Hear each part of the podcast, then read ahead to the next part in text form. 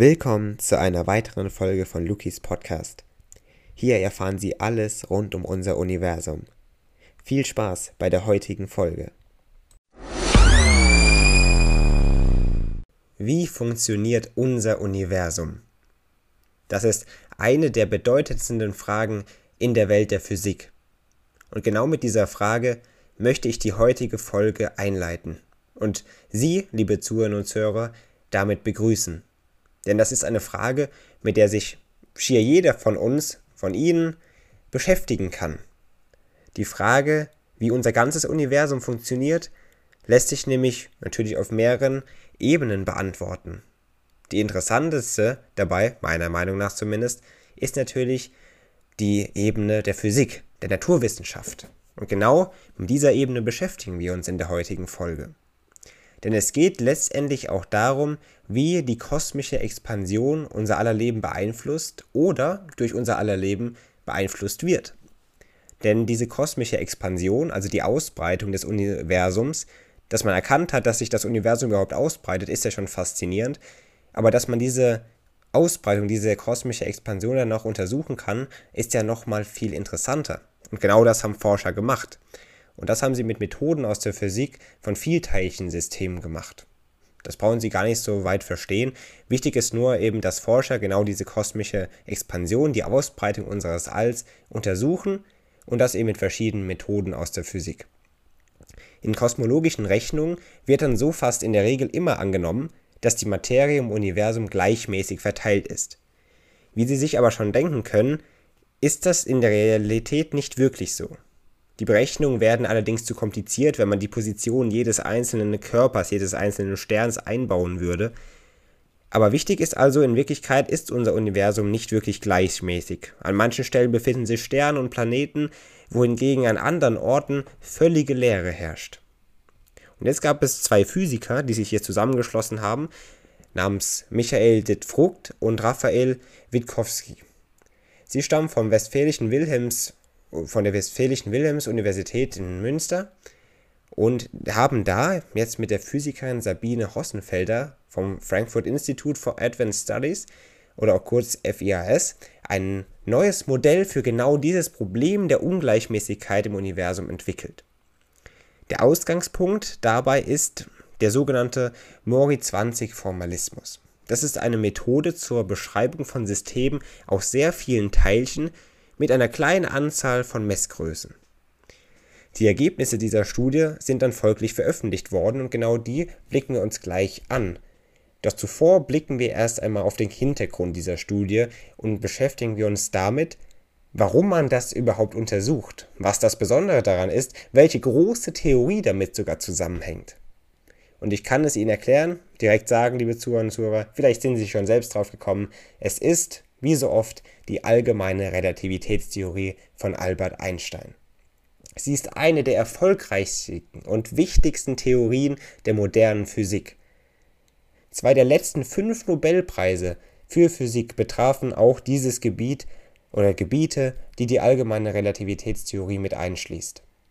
So zum Beispiel der Nobelpreis im Jahr 2017, der für die Messung von Gravitationswellen vergeben wurde, oder der Nobelpreis im vergangenen Jahr 2020, der für eine Entdeckung eines schwarzen Lochs im Zentrum unserer Heimatgalaxie, im Zentrum der Milchstraße, verliehen wurde. Die allgemeine Relativitätstheorie ist also, man kann sagen, heute aktueller denn je.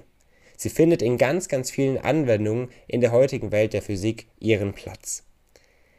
Generell blicken wir jetzt einmal darauf, geht es bei der allgemeinen Relativitätstheorie um die Beschreibung der kosmischen Expansion. Zumindest kann sie das mit erklären. Und somit geht es also um die Ausdehnung des ganzen Universums seit dem Urknall. Die Geschwindigkeit dieser Ausdehnung wird dann nämlich von der Menge an Energie im ganzen Universum bestimmt. Ist ja logisch, ne? wenn man das mal auf ein triviales Beispiel überträgt.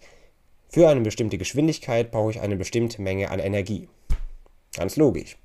Neben der sichtbaren Materie spielen aber bei diesem äh, Prozess hier, bei dieser Geschwindigkeit, bei dieser Ausdehnung des Universums, da spielen neben der sichtbaren Materie, nach heutigem Stand zumindest, und nach der Anwendung des sogenannten Lambda-CMD-Modells, vor allem die dunkle Materie und die dunkle Energie eine sehr wichtige Rolle. Eigentlich ist es dann mathematisch falsch, den Mittelwert der Energiedichte des Universums in die Gleichung der allgemeinen Relativitätstheorie einzusetzen.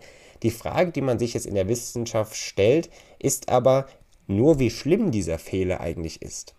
Denn an diesen Fehler werden ganz, ganz viele Experten rangesetzt und gehen mit unterschiedlichen Sichtweisen hier heran. Manche Experten halten diesen Fehler für irrelevant, man würde eben die Gleichung nur falsch auflösen. Andere oder sehr viele Wissenschaftler sehen darin aber auch eine Lösung für das Rätsel, zum Beispiel der dunklen Energie. Eine ungleichmäßige Verteilung der Masse im Universum kann sich also logischerweise auf die kosmische Expansionsgeschwindigkeit auswirken. Der Mori-20-Formalismus wird bereits in sehr vielen anderen Bereichen in der Wissenschaft eingesetzt, zum Beispiel in der Biophysik bot daher also für dieses astrophysikalische Problem dieser Ungleichmäßigkeit einen vielversprechenden Ansatz. Und genau deswegen hat man ihn eben auch benutzt. Man musste ihn allerdings nur ein bisschen anpassen. Das Forscherteam eben verallgemeinerte dann diesen Formalismus, sodass er dann auf die allgemeine Relativitätstheorie angewendet werden konnte. Und so leitet er eben ein Modell für die kosmische Expansion eben unter Berücksichtigung dieser kosmischen Ungleichmäßigkeiten her. Das komplette Modell macht so also eine konkrete Vorhersage für die Auswirkung dieser sogenannten Inhomogenitäten auf die Geschwindigkeit im Zusammenhang mit der Ausdehnung des Universums. Und diese Vorhersage, die dabei entstanden ist, weicht sogar nur sehr gering von der Vorhersage des bekannten Lambda-CDD-Modells ab, bietet so also eine Möglichkeit, dieses neue Modell unter Voraussetzungen eben dieser Inhomogenitäten auch experimentell zu testen. Und dazu hat eben Michael Dittfrugt, der eben leitender Wissenschaftler in diesem Projekt war, etwas ganz Besonderes dazu gesagt und ich zitiere ihn mal. Aktuell sind die astronomischen Daten nicht genau genug, um diese Abweichungen zu messen, aber die großen Fortschritte, etwa bei der Messung von Gravitationswellen, bieten Anlass zur Hoffnung, dass sich das ändert. Außerdem lässt sich die neue Variante des Mori-20-Formalismus auch auf andere astrophysikalische Probleme anwenden. Die Arbeit ist also nicht nur für die Kosmologie relevant. Zitat Ende. Er fasst also nochmal zusammen, hier Michael Dittfrugt, und erklärt eben, wie wichtig auch diese neue Methode und diese mit Einberechnung dieser Inhomogenitäten im All sind. Und das sind sie natürlich. Sterne haben ihren Platz, Planeten haben ihren Platz und so müssen wir sie auch beachten. Und wir müssen vor allem erkennen, so auch der Titel der Folge, dass das Universum, in dem wir leben, nicht gleichmäßig ist. Das kann es gar nicht sein, sonst würden wir alle gar nicht existieren. Mit diesen Worten verabschiede ich mich schon von Ihnen, liebe Zuhörer und Zuhörer, möchte gegen Ende der Folge wie immer auf mein Buch hinweisen. Sie kennen es bereits, hoffe ich zumindest. Eine Reise durch den Kosmos, so heißt es. Schauen Sie gerne mal vorbei. Online, zum Beispiel auf Amazon, immer erhältlich. Gerne auch in ausgewählten Buchhandlungen verfügbar. Schauen Sie gerne mal vorbei und unternehmen Sie mit mir eine Reise durch den Kosmos. Ansonsten hören wir uns in der nächsten Folge. Bis dahin, machen Sie es gut und bis bald.